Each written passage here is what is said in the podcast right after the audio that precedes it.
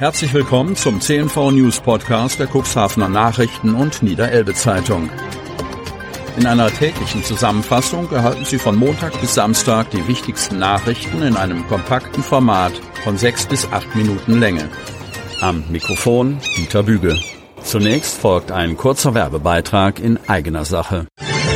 Unternehmen haben die Möglichkeit, ihre Produkte oder Dienstleistungen in unserem täglichen News-Podcast per Werbespot mit einer Laufzeit von sechs Tagen zu präsentieren. Mehr Infos zu unserem Werbespot unter cnv-mediacompass.de slash podcast. Montag, 22. Mai 2023. Cooks Art in der Kugelbarke Die Ausstellung am Wochenende erwies sich als Besuchermagnet. Von Tim Fischer. Cuxhaven. Kunstschaffende präsentierten am Wochenende in der Kugelbarke in Döse ihre Malerei, Grafiken, Skulpturen und Fotoarbeiten bei der Kunstmesse Cuxart. Das Fazit der Organisatoren fällt positiv aus. Der feierlichen Eröffnung am Freitagabend konnten jeweils am Sonnabend und Sonntag in der Zeit von 11 bis 18 Uhr die Werte von Künstlern aus der ganzen Welt bewundert werden. Organisatorin Christine Modlinger, Felicitas Modlinger und Olaf Raffel, Kurdirektor und Geschäftsführer der Nordsee Heilbad Cuxhaven, richteten einige Worte an die Künstler und Gäste der Vernissage. Kunst liegt im Auge der Betrachter und möchte entdeckt werden, sagte Raffel. Dafür verließen insgesamt 62 Künstler ihre Studios und Ateliers, um ihre Kunst zu zeigen. Ich freue mich, dass sie ihre ganz persönliche Welt mit uns teilen, sagte Felicitas Modlinger. Insgesamt besuchten rund 500 Gäste die mittlerweile vierte Cuxart-Ausstellung. QR-Codes vermitteln Ortsgeschichte. Bei der Worthus-Eröffnung in Lüdingwort wurde ein besonderes System scharf geschaltet. Von Tim Fischer. Cuxhaven.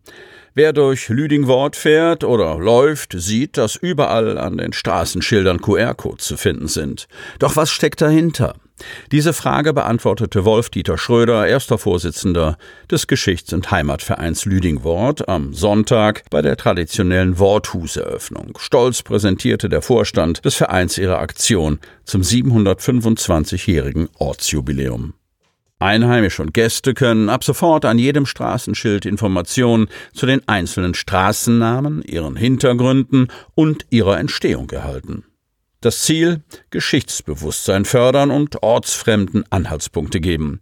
Das Scannen des QR-Codes funktioniert mit jedem Smartphone, das über eine Kamera und eine Internetverbindung verfügt. Umgesetzt werden konnte das Projekt mit Hilfe des Ortsrats und gesammelten Spenden innerhalb und außerhalb des Vereins, erklärte Schröder. Bei Kaffee und reichlich Kuchen wurde den Besuchern außerdem die Familienforschung von Hans Brede präsentiert. Aus den Archiven der Lüdingworter Kirchengemeinde und der Landeskirche Hannover hatte Brede große Datensätze zusammengetragen und zu Büchern binden lassen. Anlässlich der Worthuseröffnung konnten die acht Bücher angeschaut werden. Sie enthalten unter anderem Informationen über Taufen und Trauungen von 1765 bis 1935. Die Donatorgel in Wort, Bild und Musik.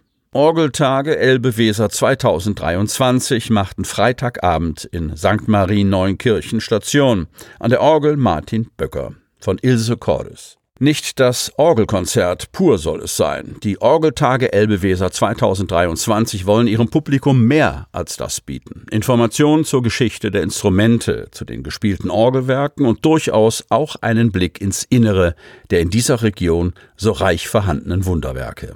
In St. Marien Neuenkirchen, wo die Donatorgel aus dem Jahre 1661-62 beheimatet ist, stand am vergangenen Freitagabend ein Orgelerlebnis in Wort, Bild und Musik auf dem Programm. Aufschlussreich für die Zuhörerinnen und Zuhörer, vor allem auch deshalb, weil sie dem Interpreten an der Orgel, in diesem Fall Professor Martin Böcker, direkt beim Spiel zusehen konnten. Möglich war das über eine im Altarraum aufgestellte Leinwand von Christoph Schönbeck, der für Kamera und Technik sorgte. Ein in der Tat seltenes Orgelkonzerterlebnis also, denn in den alten, geschichtsträchtigen Kirchen hat der Hörer fast ausnahmslos die Orgel im Rücken, ohne Chance, etwas von dem zu sehen, was oben in der Orgel vor sich geht. Für den einen mag diese Gleichzeitigkeit von Hören und Sehen spannend sein, für manch anderen vielleicht auch nicht, weil er sich allein auf das Hören konzentrieren möchte.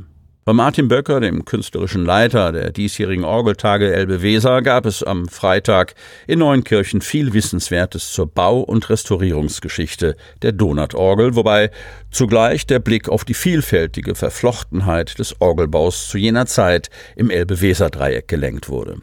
Dass das Orgelerlebnis in Neunkirchen als Benefizkonzert für die derzeit in der Restaurierung befindlichen Otterndorfer Glogerorgel deklariert war, hatte bekanntlich seinen guten Grund. Denn Dietrich Christoph Gloger aus Stade, der Erbauer des Otterndorfer Instruments, war 1738 auch in Neunkirchen am Werke gewesen.